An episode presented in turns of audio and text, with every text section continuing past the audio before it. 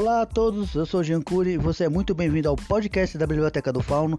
E hoje, na sequência sobre a apresentação de personagens, eu vou mostrar uma outro segmento de Mushoku Tensei que é a Sylph, ou Sylphiette, para quem a conhecer mais intimamente tanto na light novel e no mangá. Vamos nessa, depois após a vinheta?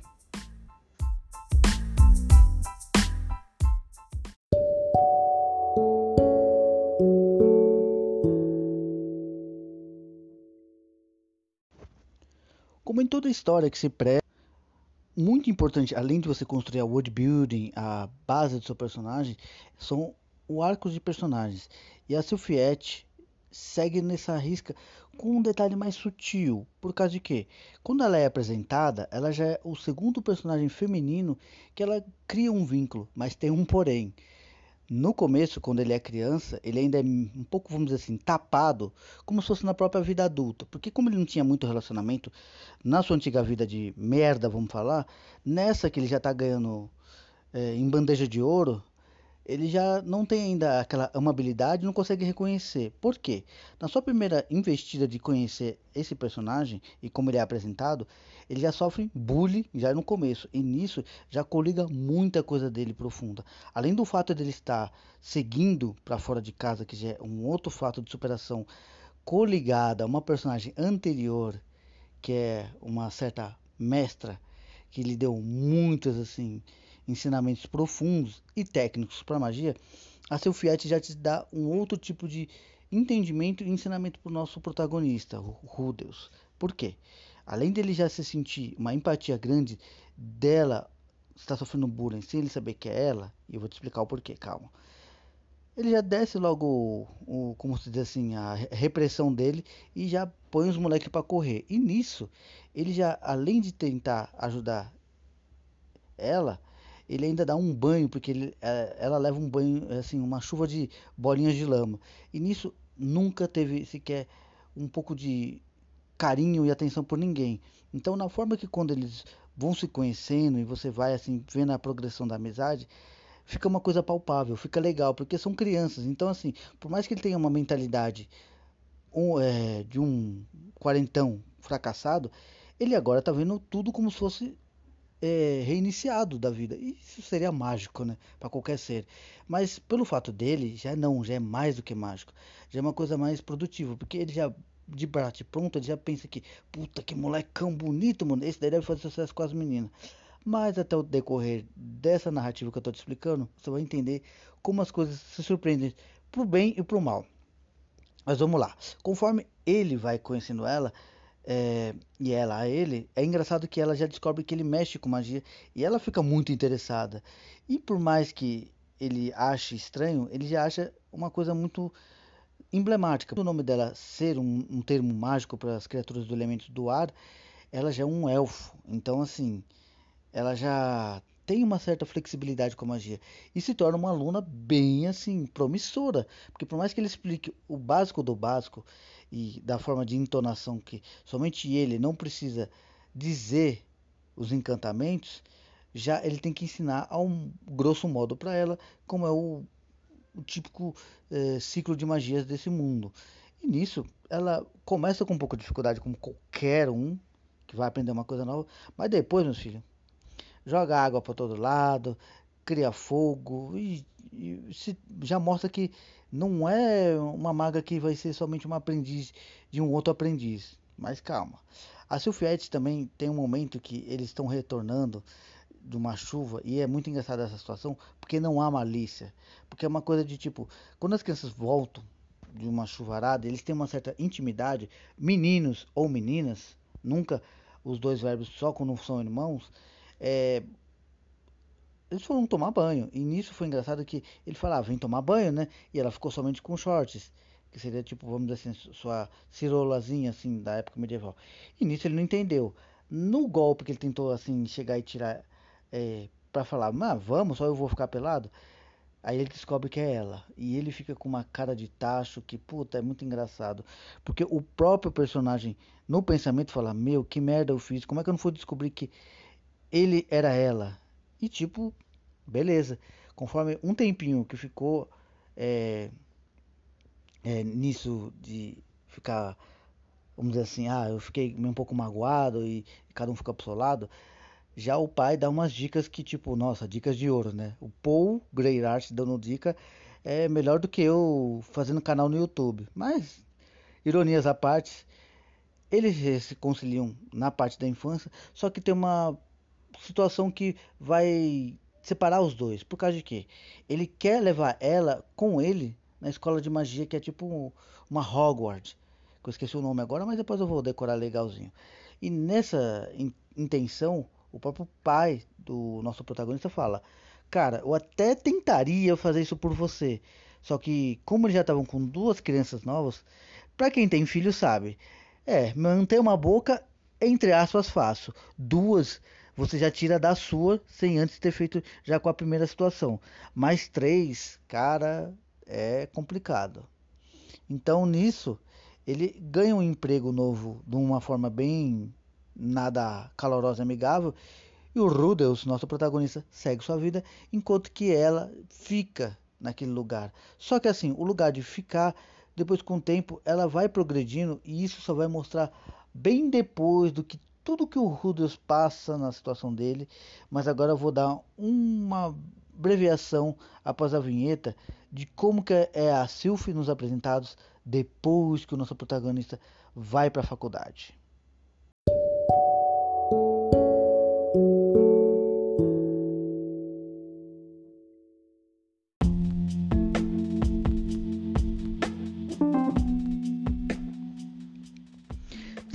Estiver lendo a light novel, vai ser um pouquinho mais explicado numa parte breve, mas não muito detalhada da Sylvie. Por quê? Conforme o nosso protagonista vai seguindo e levando a história, quando o nosso personagem Rudels retorna para a vida dele depois de altos e baixos e revelações que vai intervir muito no resultado das situações, quando ele vai para a faculdade, já tendo sua seu poder econômico razoável, lá ele vai conhecendo outros personagens. E nisso, seu Fiat está meio que no estilo steampunk, assim, sabe? De óculos, meia com continuando com o cabelo curto, mas sempre fazendo aquela entonação de voz mais séria. Só que o problema é que ela não reconhecendo muito bem, ela só descobre que é o Rudius da sua infância quando o próprio vem conversar com ela e ela vai descobrindo um pouco mais sobre ele. E nisso ela vai criando aquele seu charminho, tipo, falando que o Netal e tipo trabalha para uma princesa lá que ela faz a guarda junto com outro personagem. E nisso é, altos e baixos é, ela acaba gostando dele mais do que sua amizade de, de infância. Porque ele é uma pessoa mais bonita ele é uma pessoa muito mais assim amadurecida. Conforme assim o próprio protagonista que eu ainda quero fazer uma nova breve apresentação, ele tem uns altos e baixos que depois você acaba tendo muito maior empatia por ele, mas isso é uma coisa que todo autor tem que criar, é uma empatia entre personagens. E esse tipo de personagem com a Sofiette é mais uma figurante, meia protagonista em algumas situações, ela já tem uma certa demonstração de evolução assim, não só em poder, mas ela também tem uma evolução de narrativa. E por mais que às vezes se desloca por não ser muito alvo das atenções, ela é um personagem também muito importante no retorno do próprio protagonista em descobrir o próprio amor e como ser amado, porque ele já vai vir de uma forma amargurada, ele vai descobrir sobre sua família, ele já vai saber sobre as situações de ter perdido um ente que não é muito querido, mas foi uma pessoa que ele conheceu e, e lhe hospedou em casa. Isso daí não é dando spoiler, é só para você já ter uma prévia que ela vai ser o, o, o alicerce de, vamos dizer assim, para ele não não acaba fazendo besteira. Mas isso é questão de você também recriar isso para sua narrativa. Por quê? Quando você tem um protagonista, ele não vai conseguir resolver tudo sozinho. E é um personagem como a Sylphie que vai resolver essas pequenas pontas soltas ou dar um entendimento nas vírgulas seguintes a ser seguidas pela sua narrativa. Por quê? Conforme ela vai tentando é, é, conquistar e seduzi-lo, ela meio que tipo é atrapalhada. Ela é muito mais aplicada para magia do que um convívio e a própria demonstração de sentimentos. Mas isso é normal. Tanto você que está me ouvindo ou conforme outras pessoas tem esse problema. Eu já levei muito fora, não vou mentir, e isso assim é até bom, porque quando você leva muito não, você já fica assim preparado para tipo quando vier um sim, beleza. Por dentro você tá soltando fogos de artifício, mas por fora você fala, tá bom, vamos lá, a gente marca horário. E isso a Sufiette já se mostra um pouco mais assim imatura e insegura. E é legal isso, porque ela, como posso dizer assim, ela sempre foi uma menina doce, delicada na apresentação inicial e nisso ela ainda demonstra aquela doçura, só que de uma forma mais amadurecida, né?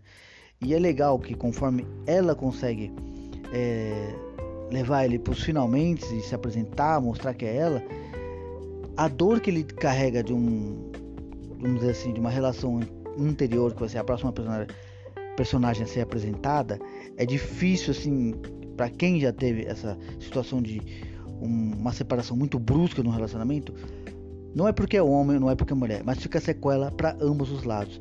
E para o homem, quando é mais psicológico, afeta tudo. E é isso que você está pensando mesmo. O nosso protagonista. Pois é, tá pensando que é só na vida real? É não. A vida imita a arte e a arte imita, imita a vida. Então é como dizem, né? Uma hora ou outra alguém tem que estar tá lá para levantar o seu ego. E é isso que essa Sofiette faz.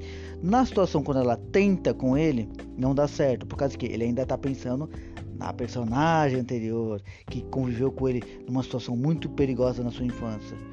Mas a Sylph não desiste. Ela vai lá com uma ajudinha de outros personagens e compra um elixir que você vai lembrar muito bem para quem está assistindo um Shoku Tensei ou já viu alguma das obras, que o que? É praticamente um azulzinho, só que em forma líquida.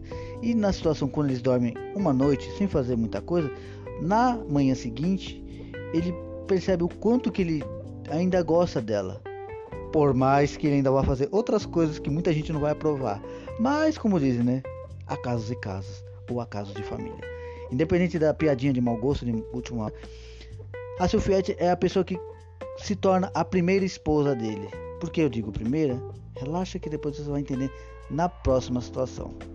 É, contudo, ela tem uma filha dele. E tipo, é muito legal que ele vai reconstruindo as bases da sua família através dela. E nisso, é, vamos colocar assim, num, num ponto que é interessante.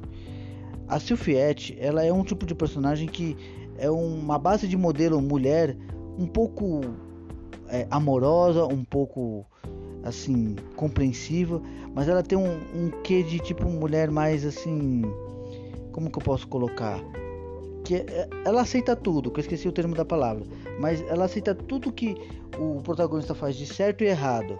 Isso é uma coisa interessante, mas também fica ruim. Mas tem que ver uma coisa: é a personalidade dessa personagem. Então, assim, por mais que ela reconheça o erro do Rudolph, de depois ele trazer outra esposa, e que ela até mesmo gosta dessa personagem porque ela conhece o histórico do, do protagonista, é, fica uma coisa que, tipo, pra quem vai assistir e tá nessa vibe de hoje em dia de muita coisa de militância, vai achar ruim. Mas o problema é, é uma obra fictícia. Ela é uma situação que é um pensamento de uma mulher feminina de linhagem élfica que não vamos saber se ela aceitaria ou não, mas tem que ver uma coisa, uma cultura diferente é uma mentalidade totalmente diferente da minha e da sua.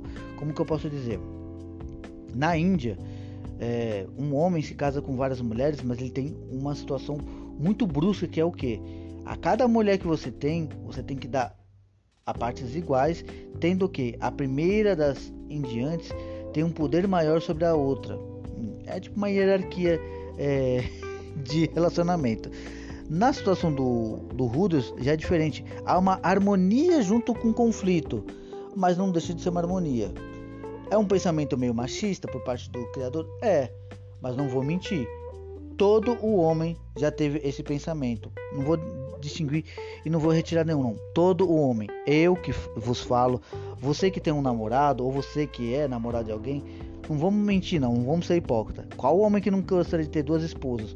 Uma que é o seu crush da infância e outra que é a sua amizade que tipo você nunca daria é, trela achar que não, ela vai gostar de mim um, um dia. Meu, isso é uma coisa que a gente não sabe o dia de amanhã. E a narrativa do Mushoku Tensei já não. Ela vai criando as situações que você não for levar ao pé da letra no nosso mundo real, é cabível. O personagem tem uma situação que tem esse comportamento e outro não. Então, não tem que tipo jogar pedras numa obra para falar, puta, é uma coisa machista ou tipo é, e coisas do tipo. Não. Vamos separar a obra do autor e também da construção da world building, que é uma outra cultura, um outro universo. Então, se ele está fazendo uma coisa positiva para o protagonista, é óbvio que isso é coisa do autor, mas ele tem que também dar um pouco de amabilidade e uma construção narrativa. E isso é que ele consegue fazer com uma maestria. Mas vamos dar um, uma base final de como que esse personagem é importante e você pode recriar a sua história.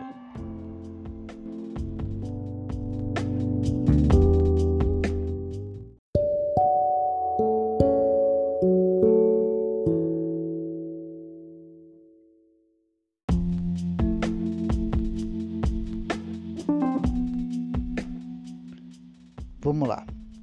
No quesito inicial, quando você criar toda a parte do world building, você vai ter um trabalho minucioso. Só que o trabalho mais assim criterioso é o arco de personagens. Por quê? Como eu já disse em outros podcasts, eu vou repetir aqui. Tem o protagonista que segue a história, mas nem sempre é o, o personagem Sekai que resolve tudo na pancada, ou tem um poder que sempre é assombroso e, e supera todas as dificuldades. Isso é uma coisa que fica chata, mas em caso do Mushoku Tensei já é diferente.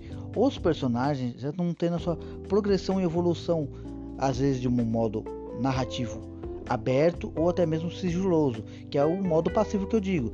Conforme tipo o seu personagem tem uma amizade com um certo é, coadjuvante ou figurante X, aquele personagem não tem uma, vamos dizer assim, um peso naquele momento, mas do tempo que o seu protagonista vai fazendo as coisas, o mundo também à sua volta não para. E é isso que você tem que também ter ciência. A Sylphiette, ela por mais que ela gostasse muito dele e não declarasse seus sentimentos, que por mais que fosse uma coisa infantil para a época, uma coisa é, pura, mas ao mesmo tempo não era muito reconhecida de uma coisa mais amadurecida como pré-adolescência, a fase adulta, ela nunca deixou de ter ele no seu coração, em seu pensamento. Só que assim, a vida segue, então se fosse um dia para retornar a ver, ela veria. E foi o que a história chegou a, a narrar essa situação e acontecimento. E nisso que é legal. Quando você vai criar um personagem, dê peso dele inicial para que o seu protagonista saiba reconhecer aquele personagem com uma importância muito grande para aquele momento, mas que não deixe de ter um, uma importância grandiosa ou até mesmo simples, mas objetiva para o seu protagonista chegar e falar: não, ele está certo.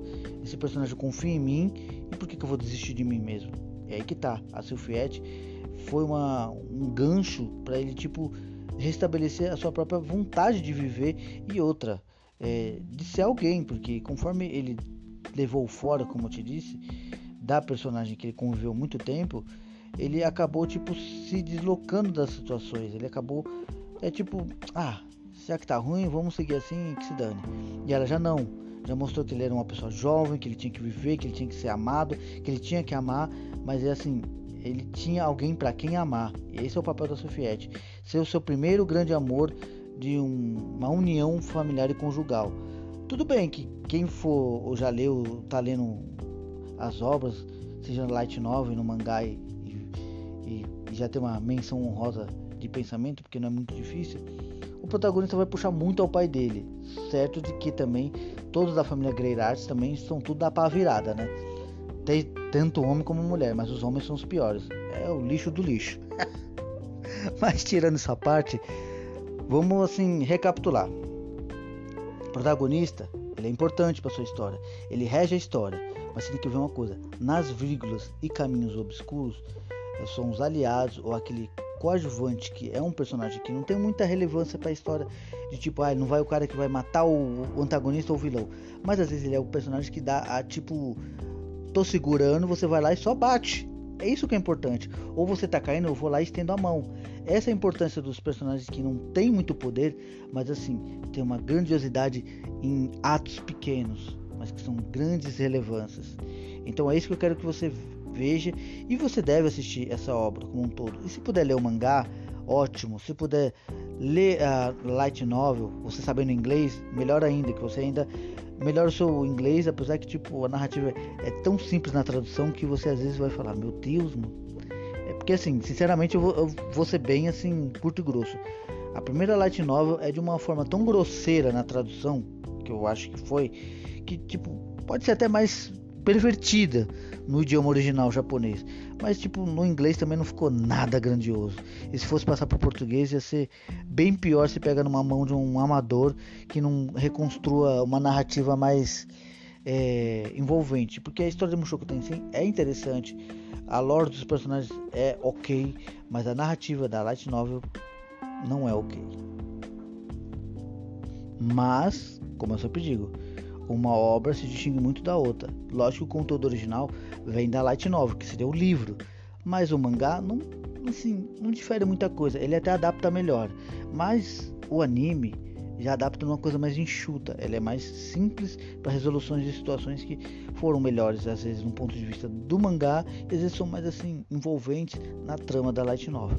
Isso vai de gosto para cada um, mas não te digo, não deixe de ver as três obras porque uma tem uma essência própria da outra. Mas se você puder começar pela light novel, indo no mangá e já seguindo o anime, meu, é uma construção magnífica em cima da outra. É quase como se fosse um degrau de início, começo e um fim para tipo começar a apresentar visualmente tudo que tem essa grandiosidade. Então, fica meu adentro em mais uma forma de agradecimento.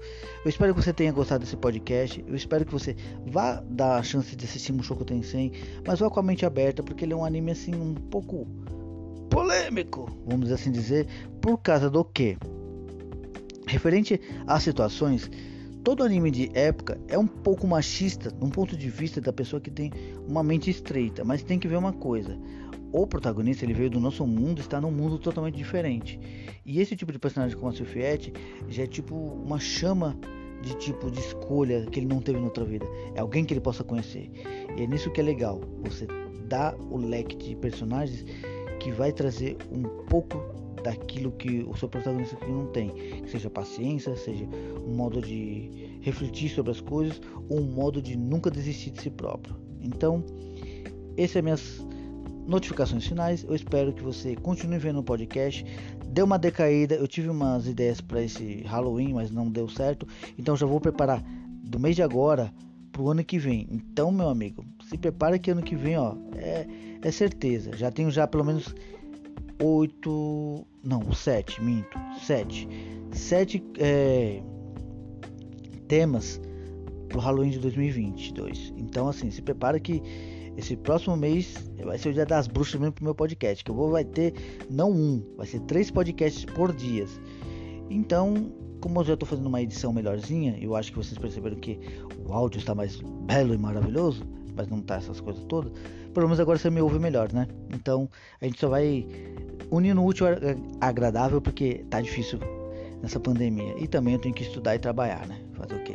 Ainda não estou ganhando bem, não sou um influencer de forma positiva, mas pelo menos de forma positiva eu quero trazer esse podcast para te ajudar como um todo.